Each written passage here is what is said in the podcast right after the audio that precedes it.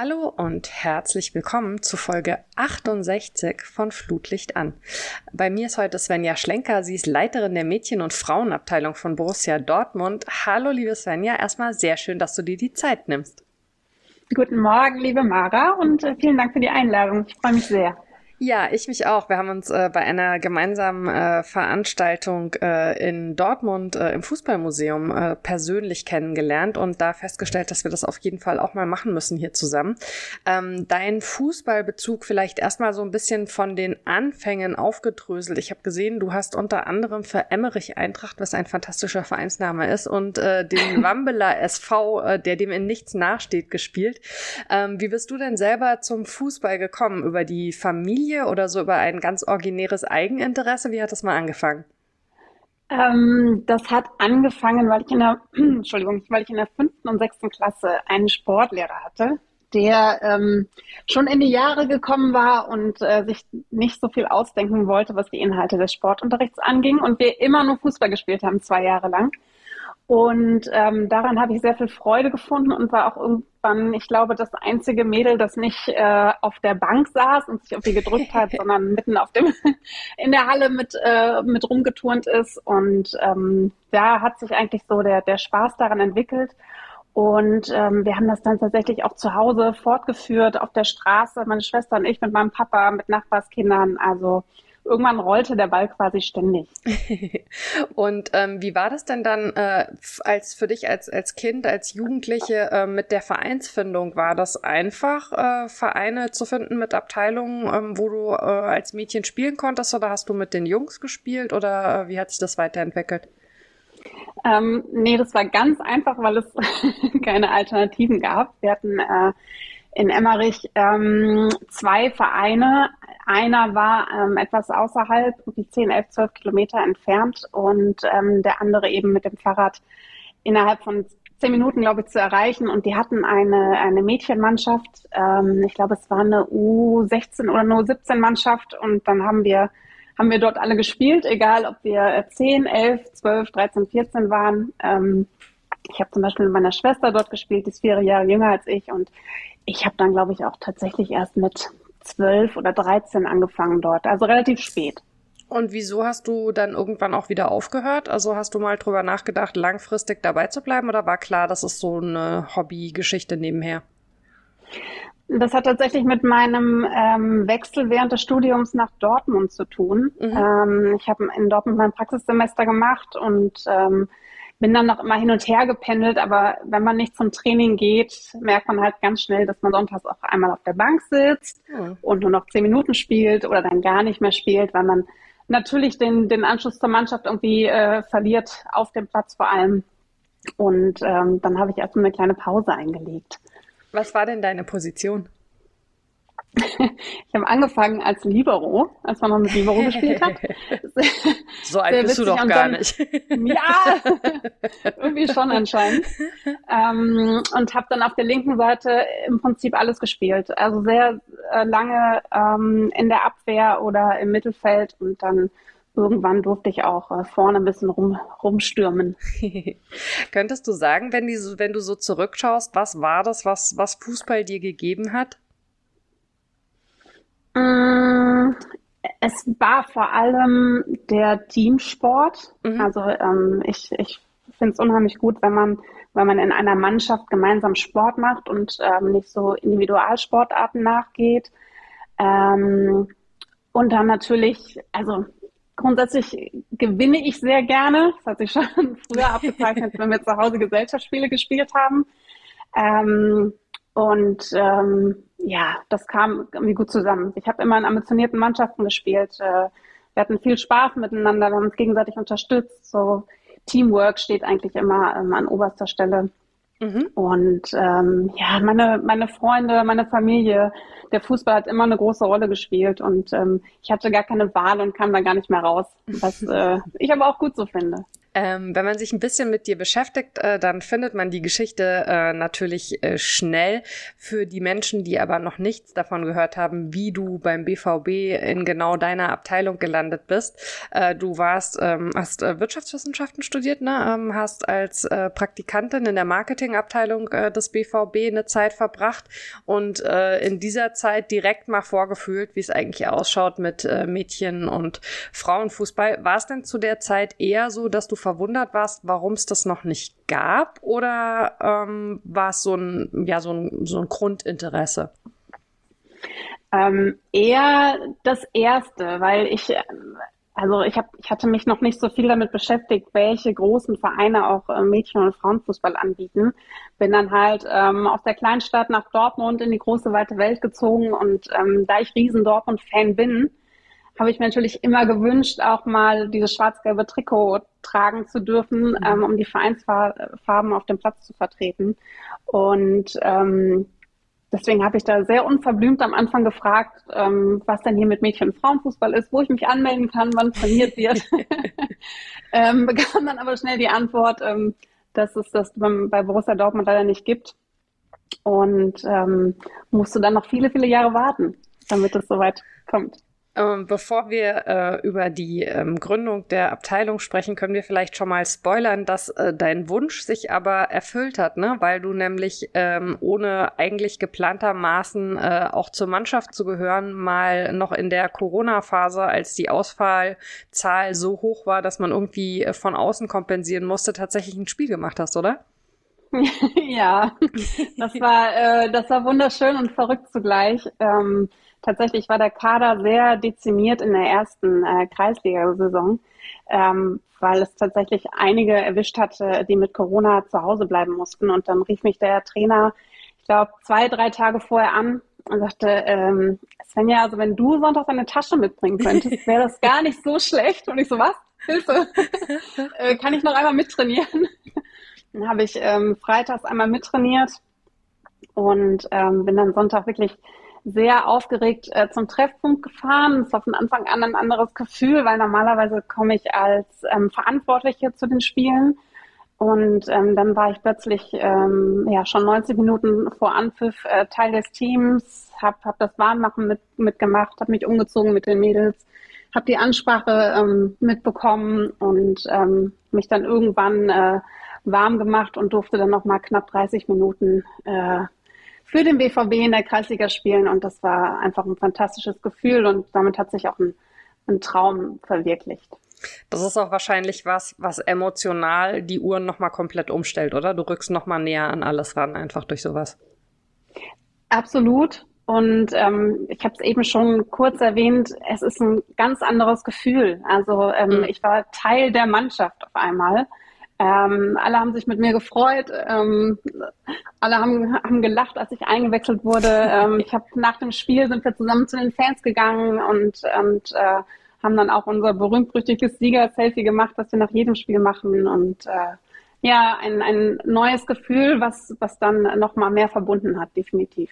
Das ist eine fantastische Geschichte, finde ich. Ich habe mich sehr gefreut, als ich die gefunden habe. ähm, jetzt ist ja die Frauenabteilung beim WVB auch so ein bisschen so ein Grassroots-Thema. Also ähm, die Mitglieder äh, haben das mit angeschoben äh, bei der Mitgliederversammlung 2019, richtig? Das ist richtig, ja. Kannst du ein bisschen erzählen, wie dann so äh, die zeitliche Genese war bei euch mit der Gründungsabteilung, mit der Gründung der Abteilung? Ja, also ähm, 2019 bei der Mitgliederversammlung war nochmal so der, der Stein des Anstoßes. Und wir haben uns dann ähm, erstmal ein Jahr mit einer internen Projektgruppe Gedanken gemacht, was brauchen wir überhaupt alles, ähm, um welche Themen müssen wir uns kümmern, wie wollen wir das Thema überhaupt angehen. Und ähm, da war es uns wichtig, dass wir so eine große und, und äh, zukunftsträchtige Entscheidung nicht alleine fällen. Und haben dann die äh, möglichen Wege des Einstieges in den Frauenfußball beleuchtet, ähm, haben verschiedene Optionen dargestellt und in Form einer Umfrage an unsere Mitglieder und Fans versendet. weil wir gesagt haben, hey, das, ne, da hängt so viel dran. Mhm. Wir, wir wollen das nicht alleine entscheiden. Also wir hätten natürlich irgendwie eine Lizenz kaufen können eines höher spielenden Vereines. Wir hätten eine Kooperation eingehen können mit einem Dortmunder Verein, der schon vielleicht ein paar Ligen höher spielt. Ähm, oder dann gab es noch die Option, die wir letztendlich auch gewählt haben. Wir starten von ganz unten, wir starten in der Kreisliga, haben natürlich das ambitionierte Ziel, irgendwann mal in der Frauenbundesliga zu spielen. Aber ähm, wir gehen jeden Schritt selbst, wir kämpfen uns hoch und ähm, äh, das war insgeheim mein Favorit, gebe ich zu. Und äh, 89 Prozent der Befragten haben das eben genauso gesehen und äh, gehen diesen Weg daher mit uns mit. Und du warst von Anfang an auch in dieser Gruppe dabei. Also das heißt, es war für den Verein dann auch irgendwie zu dem Zeitpunkt total logisch, dass du da reingehörst? Ja, also mein, mein, äh, mein, mein Chef Carsten Kramer äh, hatte den Redebeitrag der äh, Mitgliederversammlung damals äh, beantwortet und hat gesagt, ja, ihr habt recht, es ist ähm, wirklich an der Zeit, ähm, dass wir uns auch dem Thema Mädchen- und Frauenfußball öffnen. Ähm, und hat mich dann am nächsten Tag äh, angesprochen, weil er eben um meine Fußballleidenschaft weiß, äh, weiß um meine, meine Vergangenheit äh, als aktive Spielerin und ähm, wir haben dann gemeinsam entschieden, diese Projektgruppe zu gründen und der durfte ich dann von Anfang an vorstehen. Habe das ganze Thema äh, eben geleitet mit, mit viel, vielen ähm, Kollegen und Kolleginnen aus verschiedenen Abteilungen, was ich damals schon wirklich ähm, sehr beachtlich fand, dass so viel mhm. Interesse besteht. Und äh, ein Jahr später wurde die Abteilung dann offiziell gegründet und der darf ich seitdem vorstehen. Ja, also du hast gerade gesagt, ne, 2020 ist die Abteilung dann gegründet worden. Im mhm. Sommer 2021 seid ihr in den Spielbetrieb eingestiegen. Ähm, jetzt hast du gerade schon betont, ihr habt ganz bewusst in der Kreisliga angefangen. Ähm, es gibt ein schönes Video-Interview von dir, wo du auch nochmal erklärst, warum das alles organisch wachsen soll und dass du eine einmalige Chance darin siehst, um Erfahrungen eben selbst zu sammeln. Kannst du vielleicht nochmal so ein bisschen zusammenfassen, was so aus deiner Sicht an diesem Weg so besser für euch als Verein war, als wenn ihr eben beispielsweise über eine Kooperation Investition oder einen Lizenzkauf eingestiegen wärt? Ähm, da gibt es tatsächlich mehrere ähm, Gründe für. Also zum einen steht ja in unserer DNA geschrieben, dass wir ähm, echt sind und echt bleiben wollen und ähm, alles auf eine authentische Art und Weise machen möchten. Und äh, wenn wir jetzt irgendwo mittendrin in irgendeiner Liga eingestiegen wären, ähm, anhand eines Lizenzkaufes oder einer Kooperation, dann hätte das dem schon ein bisschen widersprochen. Und zum anderen, wir können jetzt so viele Erfahrungen selbst machen. Wir hatten bislang noch keine Erfahrung im, mit, dem, mit dem Frauenfußball. Ähm, und wir können jetzt ganz langsam Schritt für Schritt eine wirklich gute und solide Basis bauen, ähm, um, um ganz nachhaltig diese Abteilung ähm, irgendwann in den, in den Profifußball zu entwickeln. Und ähm, ich glaube, das ist, ist eine große Chance, um sich da bestmöglich darauf vorzubereiten und nicht ins ganz, ganz kalte Wasser geworfen zu werden und, und all die Bedingungen erfüllen zu müssen, ähm, die dann eben irgendwann auf einen zukommen. Von daher für, für mich, für uns ähm, immer noch der, der beste Weg. Ist vielleicht ein bisschen eine gemeine Frage, weil diese Vergleiche ja auch nur so halb zielführend sind. Aber also aus einem echten Interesse heraus, ähm, kann man auch in dieser ich sag mal, ähm, Preisklasse, in der ihr euch momentan noch bewegt, ein bisschen einfacher dieses echte vermitteln und leben, als wenn man jetzt eben nebendran auf die männlichen Profis schaut, wo ja schon irgendwie noch äh, sehr viele andere Sachen einfach dranhängen?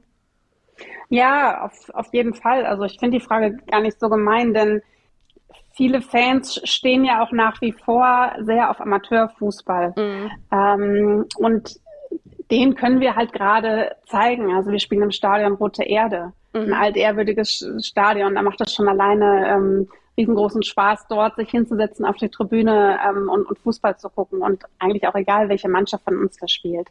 Wir sind natürlich auf der einen Seite ähm, noch in den Amateurligen unterwegs. Ähm, auf der anderen Seite arbeiten wir aber hochprofessionell, eben weil wir den, den Männerprofiverein im, im Rücken haben. Dennoch finde ich, ähm, ist es das, was, was viele Fans sich auch wünschen, auch die, die vielleicht ähm, nicht die Möglichkeit haben, jedes Mal zum Bundesligaspiel oder zur Champions League äh, zu gehen. Mhm. Die unterstützen unsere Jugendmannschaften, die unterstützen unsere U23, die unterstützen unsere Frauenmannschaften. Ähm, und das ist so ein bisschen ursprünglicher vielleicht als, als das, was im, im Profifußball ähm, abgeht. Mhm. Zu eurem sogenannten Dortmunder Weg gehört es auch, dass ihr im Dialog mit den Teams aus der Umgebung seid und dass ihr das Versprechen ausgesprochen habt, keine Leistungsträgerinnen oder SponsorInnen abzuwerben. Kannst du ein bisschen was dazu sagen, wie das in der Realität aussieht? Mm, also wir haben nicht gesagt, wir werben keine Leistungsträgerinnen ab. Wir okay. haben äh, gesagt, und uns ist sehr wichtig, dass wir nicht äh, drei, vier, fünf äh, Mädchen, Frauen aus einer Mannschaft ähm, äh, mhm. Zu uns holen, ähm, weil zum einen sind die Kader oftmals in den Amateurligen nicht so groß ähm, und zum anderen möchten wir natürlich nicht, dass sich irgendeine Mannschaft abmeldet oder auf einmal ähm, keinen guten Fußball mehr spielen kann. Das war uns ganz, ganz wichtig, denn das Letzte, was wir wollen, ist ähm, Vereine oder Mannschaften kaputt zu machen ähm, oder, oder komplett zu, äh, zu schwächen. Ganz im Gegenteil, wir wollen eigentlich unsere Strahlkraft nutzen, um den gerade jetzt erstmal hier den Dortmunder Mädchen- und Frauenfußball ähm, ein bisschen zu beleben, ähm, wieder zu vergrößern. Und ähm, das hat tatsächlich auch, auch funktioniert. Mhm. Ähm, ob das jetzt nur mit Borussia Dortmund zusammenhängt, ähm, möchte ich jetzt gar nicht behaupten. Aber ähm, der, der Kreis hinsichtlich Mädchen- und Frauenmannschaften ist im letzten Jahr um, um einige Mannschaften gewachsen und Tendenz steigend. Und das finde ich, finde ich wirklich richtig cool, denn es ist ja wie bei den Jungs. Also jeder hat, hat seine Vorbilder und die ähm, spielen halt meistens in der Bundesliga und wieso sollte es dann bei den Mädchen anders sein als bei den Jungs? Ja, ich finde das ganz spannend, also weil es gibt ja eben, haben wir schon drüber gesprochen, die unterschiedlichen Modelle und ähm, bei den Vereinen, äh, die jetzt eher Kooperationen eingehen ähm, oder eben äh, eine Lizenz äh, kaufen, ist ja manchmal die Argumentation so ein bisschen, ähm, dass äh, die Vereine in der Umgebung eben auch Bedenken haben, was passiert, wenn jetzt der Bundesligist plötzlich einsteigt und dass deswegen eine Kooperation beiden Seiten hilft. Aber das liegt wahrscheinlich bei euch auch so ein bisschen an der einerseits Größe der Stadt und andererseits auch des Einzugsgebietes, dass da eben viele Mannschaften nebeneinander existieren können, oder? Ja, dieses Glück äh, haben wir, haben wir in Dortmund und Umgebung auf jeden Fall. Und ähm, es gab auf jeden Fall auch ähm, kritische Stimmen, ganz klar. Ähm, aber wenn wir jetzt eine Kooperation eingegangen wären, hätten wir das ja auch nur mit einem Verein gemacht. Ja. Und dann wären wir nicht weniger ähm, ambitioniert gewesen. Und auch dann hätten wir vielleicht Sichtungstrainings gemacht, ähm, um, um äh, den, den Kader ähm, noch an der einen oder anderen Stelle zu optimieren. Also ähm, meines Erachtens wäre das, wäre das kein großer Unterschied gewesen. Euer Trainer ist äh, Thomas Solewski und ähm, was ich ganz spannend finde, der hat sich initiativ bei euch beworben, oder? Ja, ich glaube, wir haben, ähm, haben ja zum 1. Oktober die Abteilung gegründet und das ein, ein paar Tage vorher ähm, offiziell gemacht. Und ich weiß nicht, wie viele Minuten es gedauert hat, aber schon hatte ich Initiativbewerbungen in meinem Postfach und das waren äh, einige. Und äh, Thomas war in der Tat, glaube ich, der allererste, der sich damals gemeldet hatte. was jetzt nichts ähm, zur Entscheidungsfindung beigetragen hat. Das wäre auch echt äh, seltsam. ja, genau. Du bist der Erste, dich nehmen wir. Genau, first come, first serve. Ähm, genau. nee, aber das ist, äh, ist eine ganz, ganz nette Geschichte, ja. Und was hat aber denn, also äh, wenn das nicht die Geschwindigkeit war, was hat denn für ihn gesprochen? Für ihn hat gesprochen, dass er ein Dortmunder Junge ist. Ähm, er ist in Dortmund geboren, er kennt Borussia Dortmund, er ist Dauerkartenbesitzer das hilft schon mal immer sehr, wenn man weiß, wie so ein großer Verein tickt. Mhm. Aber natürlich noch viel wichtiger ähm, ist, dass er ähm, sehr, sehr viel Trainererfahrung hat und eben auch schon im, im Frauenbereich. Mhm. Denn er hat ähm, den höchstspielenden Verein ähm, damals als, als Trainer betreut ähm, hat eine Regionalligamannschaft in die zweite Bundesliga geführt und das war uns natürlich sehr, sehr wichtig, weil wir auch viele Bewerbungen hatten, die nie vorher Mädchen- und Frauenfußball gemacht haben und ich weiß aus eigener Erfahrung, dass es was anderes ist, mit ja. äh, Mädchen und Frauen zusammenzuarbeiten als mit, mit Jungs und Männern und ähm, von daher äh, hat es aus meiner Sicht damals bestens gepasst und das tut es auch immer noch. Mhm. Und ähm, Bewerbungen habt ihr auch bekommen von Spielerinnen und ihr habt dann äh, Sichtungstrainings gemacht. Jetzt war das ja schon noch innerhalb äh, der intensiveren äh, Corona-Phase. Ähm, wie habt ihr das denn überhaupt alles so umsetzen können? Ja, das hat mir einen ordentlichen Strich durch meine ähm, fantastischen Pläne gemacht. ich hatte mir so schon ausgemalt, dass wir ähm, öffentliche Trainings an, anbieten, ähm, dass, dass jede, die, die Lust hat, vorbeikommen mag, dass wir, dass wir uns ähm, jedes Mädchen anschauen. Aber ähm, durch Corona war das, wie du gesagt hast, äh, damals nicht möglich. Und ähm, ich habe immer gedacht, ja, wir warten noch eine Woche, wir warten noch eine Woche, dann geht's bestimmt. Aber dann war es irgendwann Mai und ähm, wir haben gedacht, jetzt wird's wirklich knapp. Mhm. Und dann haben wir uns dazu entschlossen, äh, dass wir Videosichtungen machen. Also wir haben selbst ein, ein Video gedreht, ähm, haben gezeigt, was wir für Skills, was wir für Übungen sehen wollen. Die Mädels mussten sich ein bisschen ähm, selbst vorstellen, damit wir so einen ersten Eindruck bekommen haben, sagen, wo sie bisher gespielt haben, wie ihre auch Erfahrungen als Spielerin sind. Ähm, und dann haben wir, ich glaube, insgesamt 150 Videos bekommen, haben uns da ähm, schöne Videoabende gemacht mit, mit Popcorn und Cola, sage ich immer.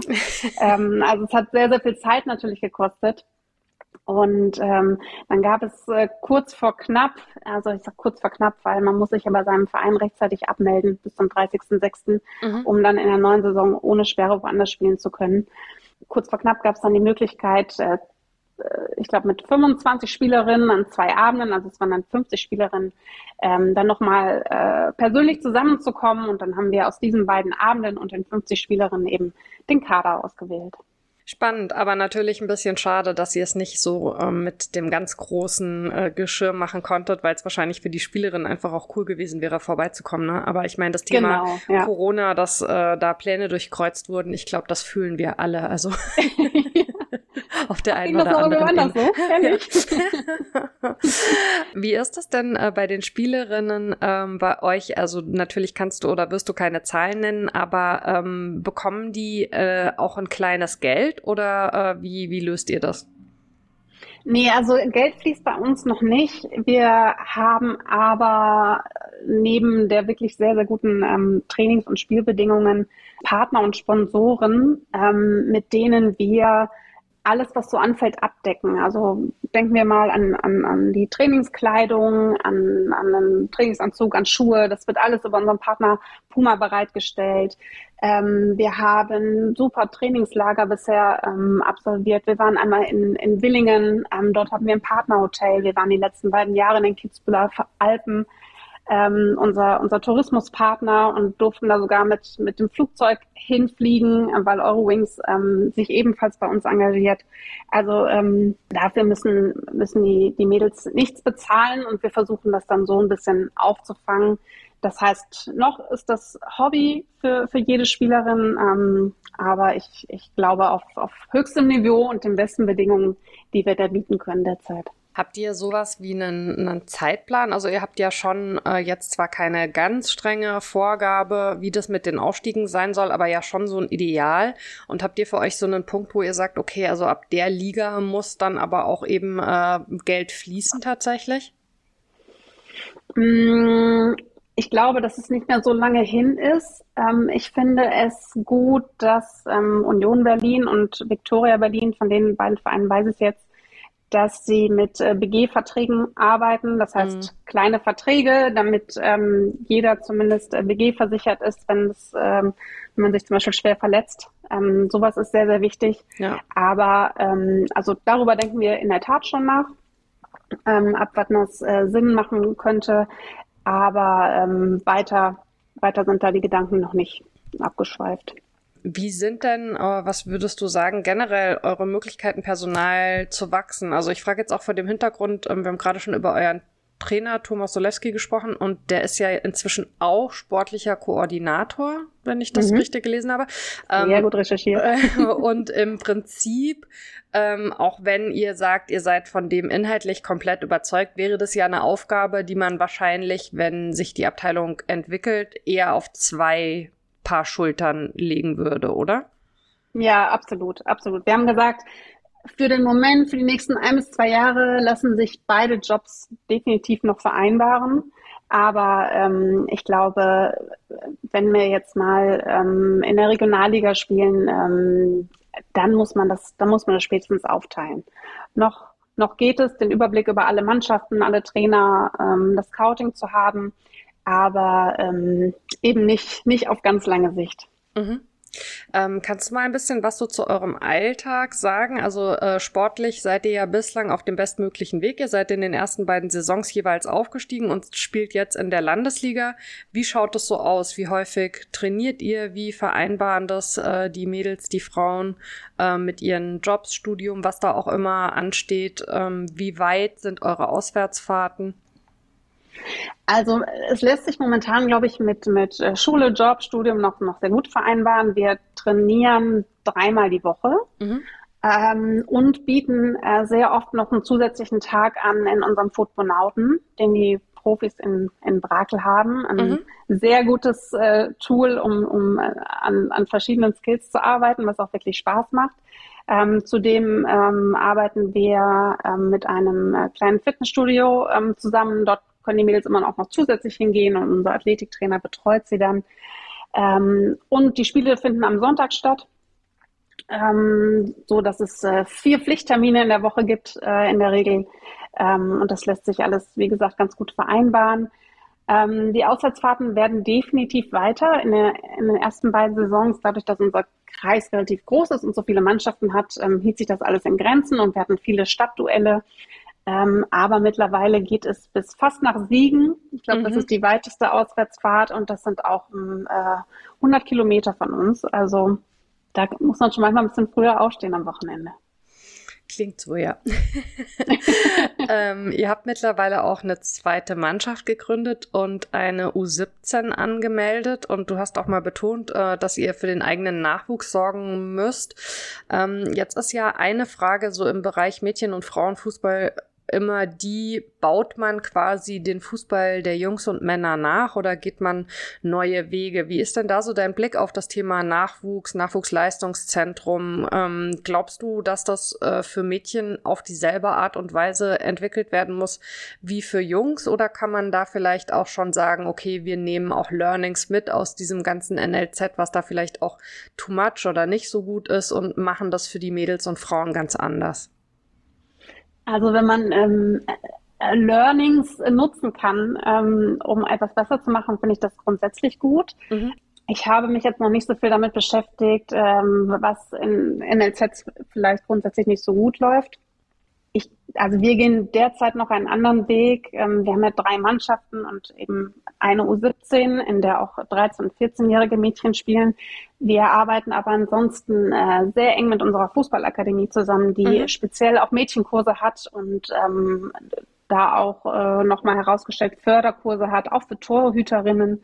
Ähm, das ist jetzt quasi so gerade so ein bisschen äh, ansatzweise unser NLZ ähm, ich bin aber auch weiterhin dafür, dass Mädchen ähm, die Chance haben sollten, auch in jungen Mannschaften zu spielen, mhm.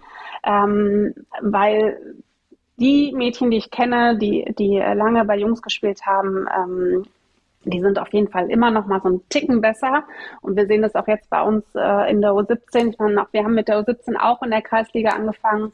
Und ähm, da sind die Gegner jetzt noch nicht so fordernd, ähm, wie unsere Mädels es vielleicht bräuchten. Und ähm, daher haben auch äh, einige bei uns ein Zweitspielrecht und äh, spielen, spielen noch in, in Jungsmannschaften, mhm. um da eben nochmal doppelt gefordert zu werden und ähm, auch noch, noch mehr dazu zu lernen. Das wird sich hoffentlich in den nächsten Jahren auch, auch ändern, dass wir da selber auch entsprechende Gegner haben. Aber wir wollen natürlich fördern, weiterentwickeln und ähm, sie irgendwann bereit machen für den Frauenfußball. Mhm. Und jetzt vielleicht auch so aus deiner eigenen Erfahrung. Es gibt ja schon auch spezifische Bedürfnisse ähm, im Bereich Mädchen- und Frauenfußball, auch einfach ähm, was körperliche Geschichten angeht. Also das mhm. Thema Training nach Zyklus wird ein immer größeres. Natürlich, wenn man ähm, mit erwachsenen Frauen arbeitet, ist irgendwann vielleicht auch mal ein Thema, ähm, wie sieht es aus äh, mit äh, Schwangerschaft und Profisport, Elternzeit. Sind das Themen, die ihr im Hintergrund für euch schon so mitdenkt? Also Sachen wie beispielsweise äh, Training nach Zyklus könnte man ja auch ganz aktiv schon gestalten. Oder sagst du,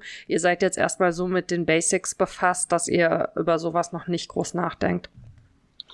Ähm, also wir, wir, können das noch nicht umsetzen, mhm. aber wir denken ähm, sehr viel darüber nach. Also wir arbeiten auch mit, mit der TU Dortmund zusammen. Ähm, haben wir, das haben wir von Anfang an gemacht. Da ging es erstmal um ähm, Leistungsdiagnostik und Verletzungsprävention, aber genauso spielt ähm, das Thema zyklusbasiertes Training ähm, eine große Rolle. Hängt ja auch ähm, zusammen. Wir ne? arbeiten, genau, hängt definitiv zusammen. Wir arbeiten uns da gerade noch rein. Ähm, es gibt leider noch nicht so viele Studien, noch nicht so viel Forschung dazu und wir werden auch oft angefragt, ob wir teilnehmen möchten. Ähm, aber wir sind natürlich personell noch nicht so groß aufgestellt, ähm, dass, dass wir uns derzeit damit befassen können. Aber wir bereiten uns im Prinzip schon darauf vor. Mhm. Ähm, lesen uns ein, ähm, haben, haben einige Meetings dazu und ähm, ich finde, das ist, ist was ganz, ganz Wichtiges, mit dem wir uns alle beschäftigen müssen und ähm, ich bin gespannt, was, was die Forschung langfristig tatsächlich ergibt. Ob es wirklich einen Einfluss hat ähm, oder eben nicht. Aber ich meine, wir beide sind Frauen. Wir wissen, wie es einem manchmal geht und dass man weniger leistungsfähig ist. Und wenn der Trainer das nicht weiß, ähm, dann kann er auch keine Rücksicht darauf nehmen oder seine Schlüsse daraus ziehen. Ja, und vor allen Dingen, also je nach Phase gibt's ja dann eben auch welche, wo die Leistungsfähigkeit womöglich sogar höher ist oder wo man eben einfach das Training in Anführungszeichen nur anpassen müsste. Ähm, also ich finde auch, dass das ein wirklich äh, wichtiges und spannendes ähm, Thema ist. Und wenn man mal auf die Vergleiche schaut, die ja dann doch äh, immer ein Stück weit kommen äh, zwischen den Männern und den Frauen, würde mich mal noch interessieren, ähm, Borussia Dortmund hat sich ja schon auch äh, so einer Spielphilosophie verpflichtet. Hast du so das Gefühl, auch als Gesamtverein ist das wichtig, dass die, die Spielphilosophie bei den Männern und bei den Frauen sich ähnelt oder vielleicht sogar identisch ist? Oder glaubst du, da ist Platz für zwei komplett unterschiedliche sportliche Herangehensweisen? Ähm, ich glaube, wenn man das, das Ziel, ambitionierten und erfolgreichen Fußball zu spielen, ähm, erreicht, dann ist es egal, mit welcher Spielphilosophie. Mhm. Ähm, natürlich lieben wir alle ein, ein schnelles Spiel, ein Pressing, ähm, damit es auch Spaß macht zuzuschauen, aber man ist ja auch immer ein bisschen vom Gegner abhängig. Wir merken derzeit zum Beispiel, dass sich viele Gegner ähm, bei Spielen gegen uns hinten reinstellen und äh, dann kann man eben nicht das spielen, was man sich vielleicht vorher vorgenommen hat. Und ähm, von daher, also klar, es ist schön, wenn ein Verein das schafft, ähm, für eine Spielphilosophie äh, zu, spiel zu stehen und sie über alle Mannschaften zu stülpen. Aber ob das ähm, tatsächlich komplett zielführend ist, würde ich mal zu bezweifeln wagen. Ihr habt von euch aus angefangen mit dem Thema Mädchen- und Frauenfußball, zwar schon als einer der ähm, späteren äh, Bundesligisten, aber eben ähm, aus, aus einer Eigeninitiative. Inzwischen ist die Förderung von Frauenfußball ähm, auch Teil der Lizenzauflagen, also es heißt da wörtlich eine eigene Mannschaft, eine Kooperation oder ähnliche Maßnahmen, was ja schon auch noch ziemlich viel äh, Raum lässt für die Ausgestaltung. ähm, inwieweit hat es euch denn geholfen, das Thema nicht erst unter so einem externen Druck anzugehen, sondern wirklich äh, aus so einem eigenen Anschub heraus? Mm, ich glaube, dass es einfach äh, dafür spricht, dass wir es ernst meinen mm. und dass es kein, ähm, dass wir nicht den, den äh, Druck eines Verbandes brauchten oder ähm, es die Abteilung nicht gründen mussten, um, um eben äh, Teile der Lizenz zu erfüllen, sondern weil wir da wirklich Lust drauf haben und weil wir ähm, sehen, wie wichtig der Mädchen- und Frauenfußball ist. Und äh, dass es jedem Verein, glaube ich, sehr, sehr gut tut, wenn er, wenn er sich ähm, in dieser Diversität öffnet.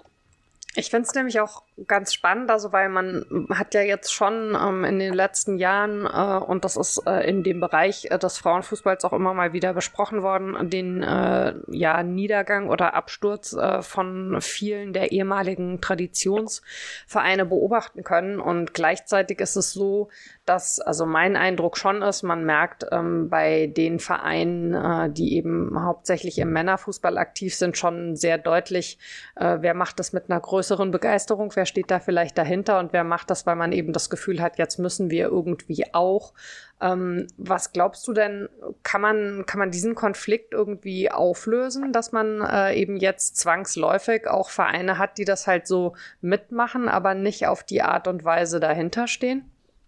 Ich glaube, wenn, wenn die richtigen Personen an den entscheidenden Stellen sitzen oder sich für den Mädchen- und Frauenfußball im Verein einsetzen und dann die Entscheider des Vereins, die vielleicht derzeit noch nicht ähm, kom komplett dahinter stehen, sehen, wie wichtig das Thema Mädchen- und Frauenfußball ist und dass es einen absolut verdienten Platz hat in jedem Verein. Ähm, dann, dann ähm, stellt sich diese Frage im Endeffekt gar nicht mehr. Mhm. Also ich bin immer dafür, dass, dass etwas ähm, selbstverständlicher wird. Und ähm, in manchen Vereinen muss man vielleicht ein bisschen mehr, ein bisschen mehr Zeit geben. Ich glaube, wenn äh, verbandsseitig noch mehr unterstützt wird, ähm, was, was da vielleicht ähm, Gelder angeht, ähm, die, die gleich verteilt werden auf, auf die Vereine in der ersten und zweiten Liga zum Beispiel, mhm. ähm, dann ist natürlich auch vielen Vereinen geholfen. Weil ich kann natürlich auch Vereine verstehen, die sagen, auch, auch Bundesligisten, die jetzt äh, finanziell nicht so gut aufgestellt sind und sagen so, boah, wenn wir jetzt auch mal Mädchen- und Frauenfußball machen müssen und dann heißt nachher der, heißt es nachher ähm, für die Lizenzierung, du brauchst eine erste Mannschaft, du brauchst eine zweite, du brauchst nur 17, wie sollen wir das alles finanzieren? Und wenn sie jetzt erstmal den Weg gehen, äh, Kooperationen einzugehen oder ähm, andere Vereine finanziell zu unterstützen, dann ist es doch zumindest ein, ein Anfang und ähm, immer noch besser als nichts. Ohne dich jetzt darauf festzunageln, dass du die perfekte Lösung aus dem Hut zauberst, aber glaubst du, es hätte eine bessere Möglichkeit gegeben, ähm, das Thema in die Breite zu bringen, als es zur Lizenzauflage für die Bundesligisten zu machen? Das ähm, eine gute Frage für die du dich jetzt wahrscheinlich wieder bedanken wirst. ähm, kann ich jetzt ehrlich gesagt nichts aus dem, aus dem Ärmel schütteln. Okay. Manchmal muss man eben so ein bisschen äh, seichten Druck ausüben, ähm, um, um äh, äh, in diesem Fall die Vereine mit der Nase drauf zu stoßen, ähm, worum man sich vielleicht auch noch kümmern sollte. Ja, ähm, wenn man jetzt mal auf euch als Verein schaut, ähm, als BVB, ähm, was würdest du denn sagen, als wie groß empfindest du bei euch das Interesse im Gesamtverein an der neuen Abteilung?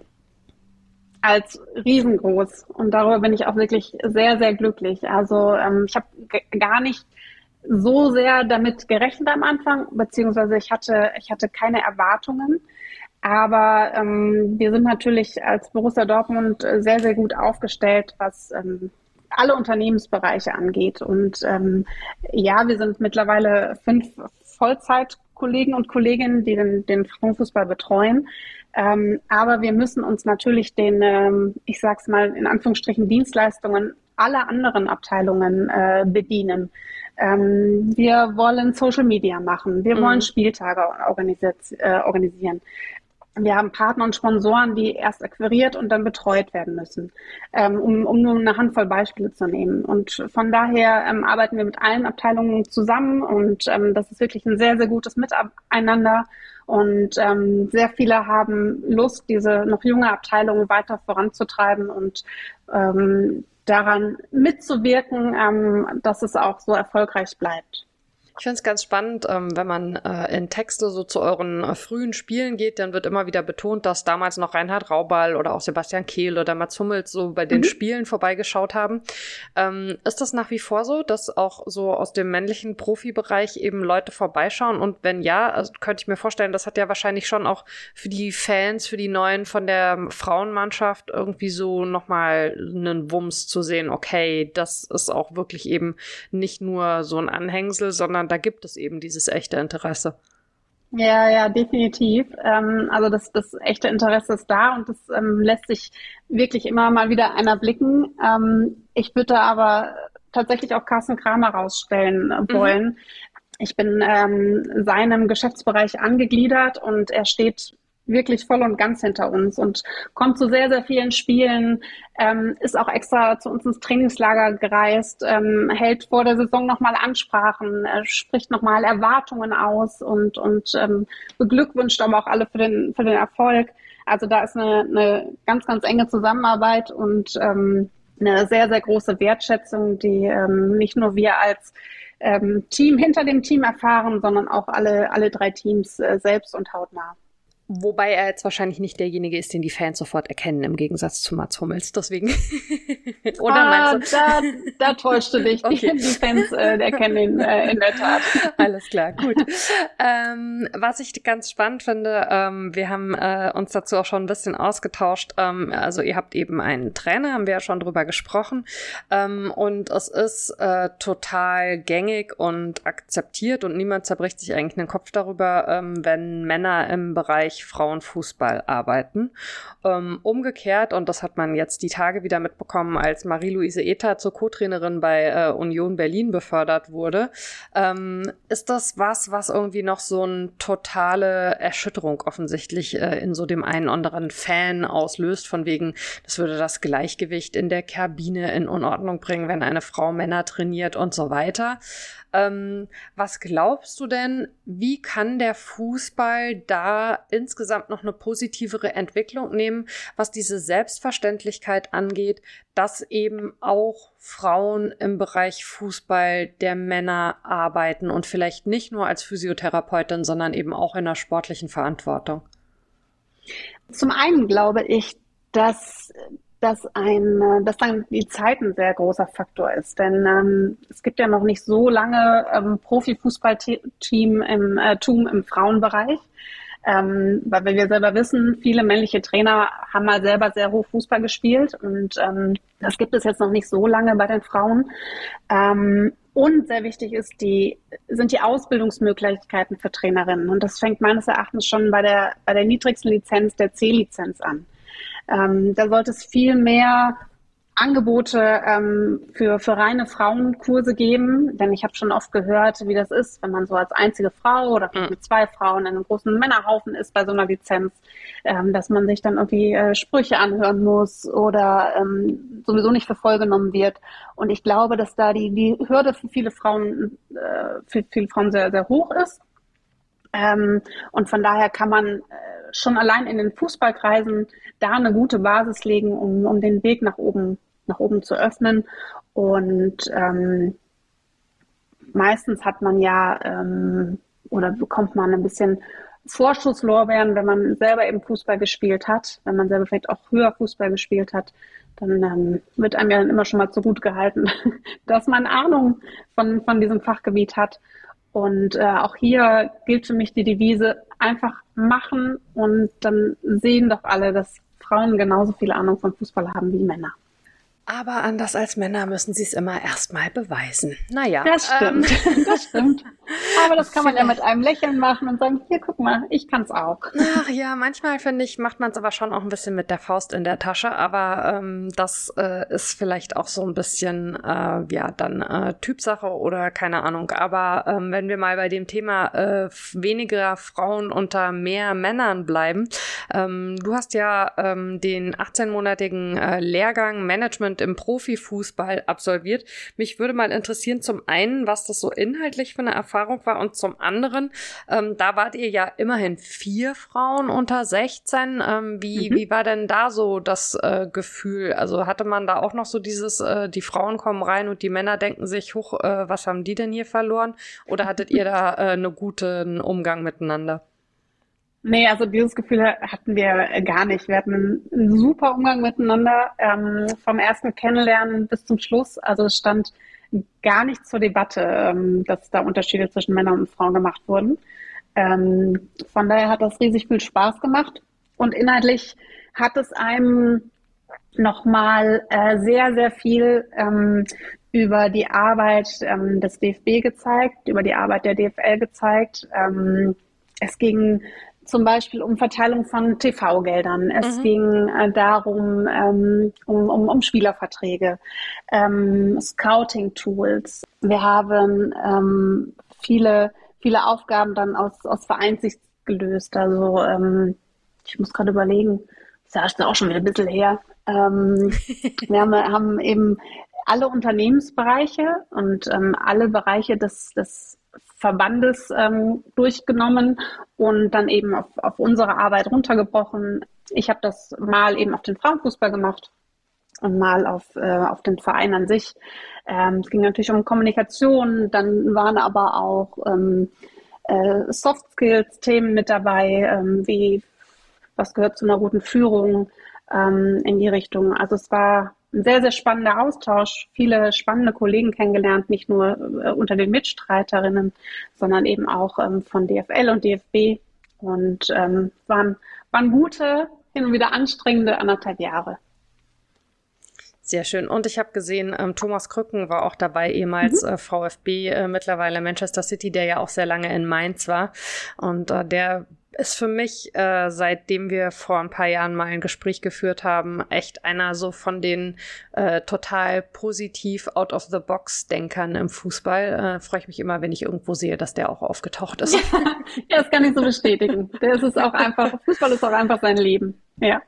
Ja, auf jeden Fall. Ähm, was mich noch interessieren würde, ähm, gibt es Themen, wo du sagen würdest, die kannst du aus eurer Abteilung heraus auch so in den Gesamtverein hinein einschieben? Hm, hast du ein Beispiel, in welche Richtung du da denkst? Ja, ehrlicherweise äh, hänge ich immer noch so ein bisschen äh, an dem Thema Männer im Fußball, Frauen im Fußball. Also ähm, könnt ihr aus eurer Abteilung heraus vielleicht auch Impulse dafür setzen, dass das Thema Frauen im Fußball eben nicht nur im Frauenfußball eben weiter gedacht wird? Oder ist das vielleicht auch gar nicht so notwendig im BVB? Also ja, das, das, sowieso das schon. wollte ich, das wollte ich gerade sagen, denn ähm, wir haben eine Unternehmenskultur, die wirklich ähm, darauf achtet oder sich nicht so viel äh, Gedanken darum macht, ähm, ob Männlein oder Weiblein eine Position besetzt. Klar ähm, hatten wir lange Zeit ähm, in, den, in den Führungsetagen äh, nur Männer sitzen, aber das hat sich in den letzten Jahren sehr, sehr aufgebrochen und wir sind da wirklich sehr divers geworden und ähm, da spielt einfach die Qualifikation eine Rolle und nicht das Geschlecht. Von daher muss ich äh, in diesem Bereich eigentlich nichts in den, in den Gesamtverein hineintragen. Wobei ich an der Stelle ja immer so ein bisschen irgendwie äh, entgegenhalten würde, um im Fußball eben Frauen äh, noch stärker äh, unterzubringen, in Anführungszeichen, muss man sich Gedanken um das Geschlecht machen, weil sonst in vielen Bereichen im Fußball der Reflex halt da ist, überhaupt nicht drüber nachzudenken, wegzugehen von dem, was man irgendwie mal hatte, so der Hans-Dieter irgendwie 53, der halt bisher jede Position super besetzt hat, äh, mit dem besetzt man sie eben automatisch irgendwie weiter. Ja gut, aber ich glaube, das ist kein Problem des Fußballs, sondern äh, der, der unternehmerischen Gesellschaft an sich. Ich glaube, es heißt das Peter-Prinzip, dass ein Peter ein Peter einstellt und ein Thomas ein Thomas, oder das Thomas-Prinzip, ich weiß es nicht genau. Genau. Ja, genau. Ja, ich glaube, da muss generell nochmal an der einen oder anderen Stelle vielleicht ein kleines Umdenken vollzogen werden. Ähm, ich habe gelesen und ich konnte leider nicht rausfinden, ob es aktuell noch so ist oder nur in der Anfangsphase so war. Also ihr hattet auf jeden Fall und habt vielleicht auch noch, klär mich gerne auf, Annike Kran und Christian Timm äh, für die Beratung äh, in der Abteilung an Bord. Ähm, was konnten die denn einbringen? Inwieweit hat euch das geholfen? Also Annike Kran ist immer noch ähm, an Bord. Ähm, mhm. Die Position von, von Christian Timm hat ähm, mit der Rolle des Sporting-Koordinators quasi Thomas Olewski übernommen. Und mhm. von den beiden konnten wir gerade in der Anfangszeit ähm, lernen, an was wir alles denken müssen. Und sie waren bei den, ähm, also um einfach die Abteilung aufzubauen. Sie waren aber vor allem auch viel im sportlichen Bereich mit unterwegs, haben sich dann ähm, auch die Videos der, der Bewerberinnen angeschaut, ähm, haben dann an den beiden Abenden, als ähm, die Mädels dann persönlich vorgespielt haben mit vor Ort, ähm, haben sich genauso wie wir alle auch ihre Notizen gemacht und wir haben dann eben gemeinsam geschaut, wen brauchen wir für welche Position und ähm, vor allem immer dann, wenn vielleicht ähm, die, die Wahl zwischen zwei Mädels ähm, äh, zur Debatte stand, ähm, konnten die beiden dann vielleicht nochmal sagen, welche von beiden ähm, da die, die bessere Wahl wäre.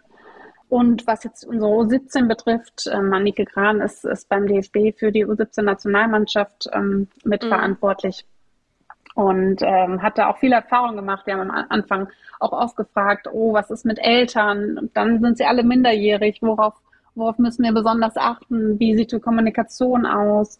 Müssen wir uns ähm, vielleicht Vollmachten für gewisse Dinge ähm, einholen?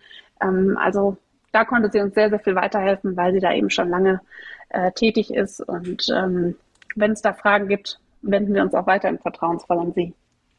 War das für die Spielerinnen auch was Besonderes, der Kontakt zu ihr? Ja, klar. Also viele äh, kennen sie noch aus ihren aktiven Zeiten. Und ähm, sie hat ja auch so nahezu alles gewonnen, was es zu gewinnen gibt. Und ähm, dann so eine Nationalspielerin äh, hautnah ähm, mitzuerleben. Sie ist auch mit in die Trainingslager geflogen und ähm, war, war eben auch am Anfang ähm, noch sehr, sehr oft dabei.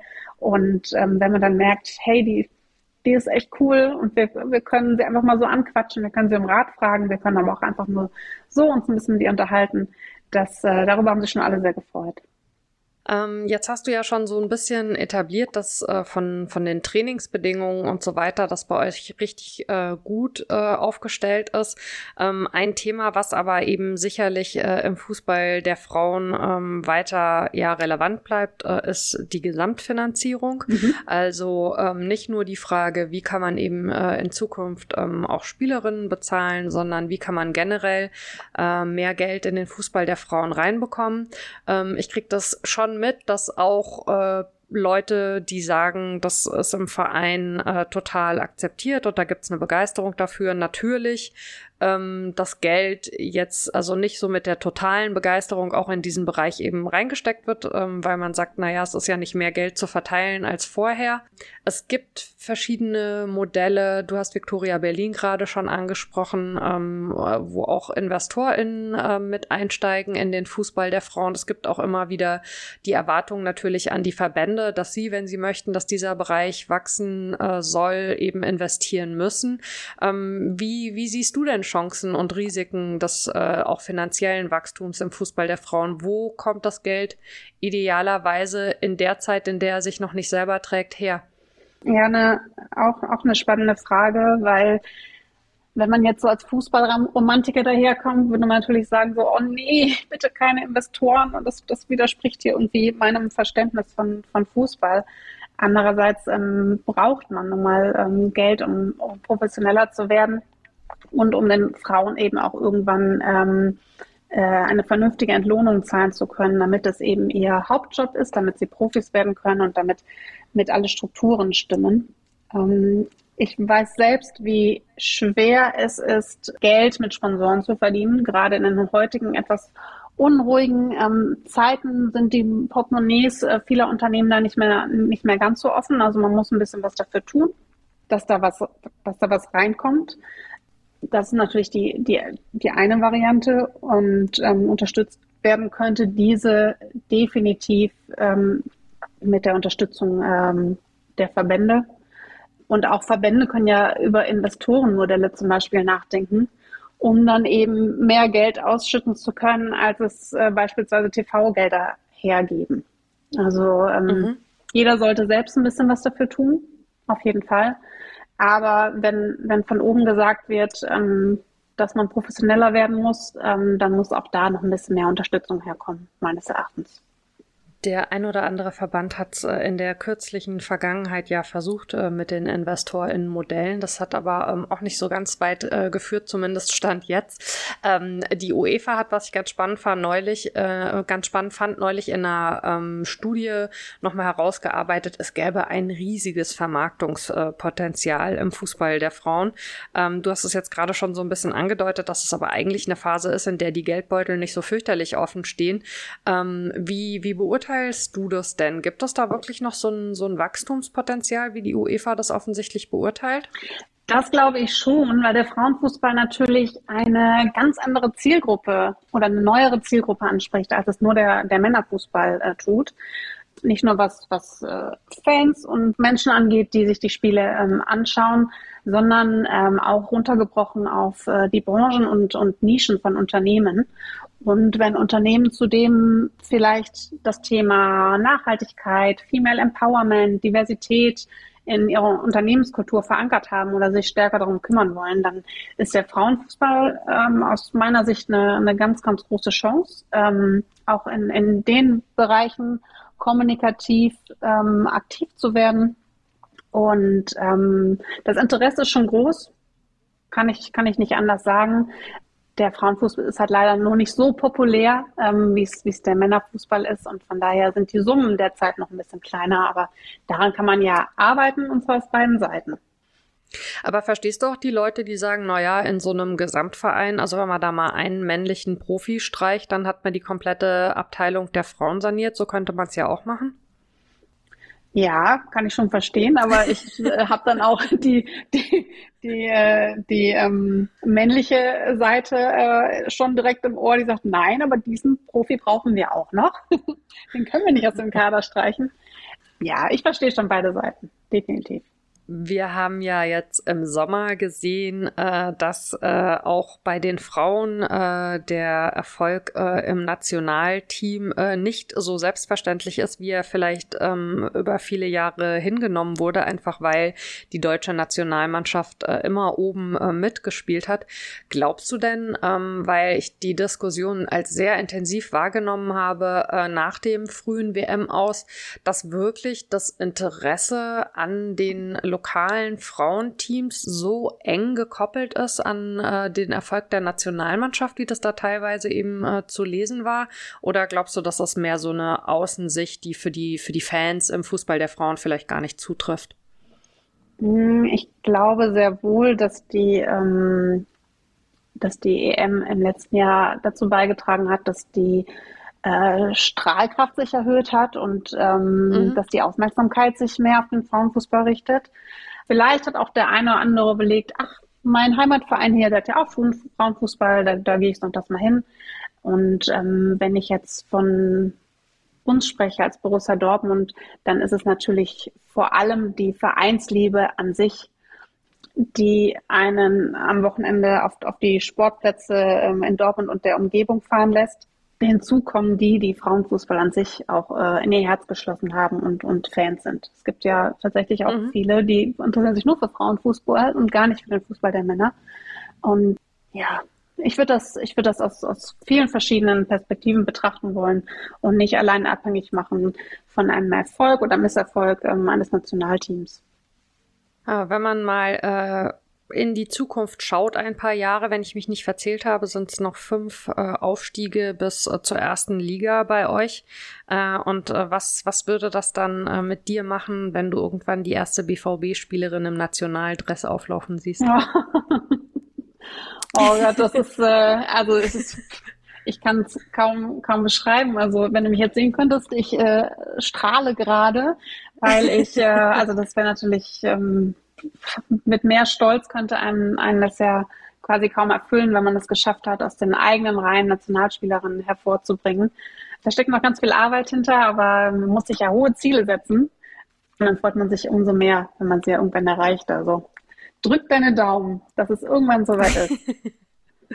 Das mache ich gerne. Und ähm, was das Strahlen angeht, äh, jede Person, äh, die schon mal mit dir zu tun hatte, weiß, dass das bei dir wirklich äh, eine dermaßen hervorstechende Eigenschaft ist. Und ähm, ich finde es ähm, ganz spannend, also weil ähm, du hast das vorhin gesagt mit dem Lächeln und ich habe das gesagt mit der Faust. Und ich glaube schon, ähm, dass es auch äh, eine, eine Berechtigung und eine Notwendigkeit äh, dafür gibt, äh, dass man manchmal äh, mit, mit einer Wut und mit einem Frust äh, gegen die Dinge vorgeht, ähm, die im Fußball der Frauen oder generell vielleicht äh, in Sachen Gleichberechtigung äh, sich nicht so schnell bewegen, wie man sich das vielleicht wünscht. Ich glaube aber auf der anderen Seite auch, dass so eine total aus dem, aus dem Inneren herauskommende Begeisterung und Überzeugung unfassbar wichtig ist und dass diese beiden Dinge eben zusammengehören. Und ich finde das bei dir ganz ehrlich äh, bewundernswert, mit was für einer Begeisterung und mit was für einem Strahlen du diese Themen angehst. Also von daher gesehen mache ich mir ehrlicherweise auch äh, um die Abteilung Mädchen und Frauen beim BVB überhaupt keine Gedanken. Das ist aber sehr lieb von dir. Ein sehr tolles Kompliment. Vielen, vielen Dank. Ja, sehr überzeugt. Und ähm, ich habe zu danken ähm, für die Zeit, dass du uns die Einblicke gegeben hast. Wie kann das eigentlich aussehen, wenn so eine Abteilung äh, im, für die Frauen und Mädchen äh, sich äh, bei einem Bundesligisten entwickelt? Das war sehr spannend, äh, da mal mit dir durchzulaufen. Ich äh, fand es auch sehr spannend. Es hat großen, großen Spaß gemacht. Und die Stunde ist wie im Flug vergangen mit dir. Das äh, ging mir genauso und wir hoffen, äh, den ZuhörerInnen ging es genauso auch. Und äh, euch, äh, liebe Zuhörende, gilt natürlich auch wie immer mein Dank äh, für eure Begleitung dieses Podcasts. Ihr wisst, ihr erreicht mich unter wortpiratin.marapfeifer.de. Schreibt mir gerne, was euch gefallen hat, was euch vielleicht auch fehlt oder was ihr kritisch seht. Ähm, wenn ihr den Podcast unterstützen wollt, dann hinterlasst ihm doch eine Rezension oder eine Handvoll Sterne auf der Plattform eures Vertrauens. Und dann hören wir uns in zwei Wochen noch einmal mit äh, einer Gästin, auf die ich mich jetzt schon sehr freue, die ich aber natürlich noch nicht verrate. Das wird dann die letzte Folge in diesem Jahr, bevor es dann Mitte Januar 2024, so schnell geht es jetzt nämlich, weitergeht. Äh, bis dahin, äh, passt auf euch auf und äh, natürlich auch aufeinander. Ciao.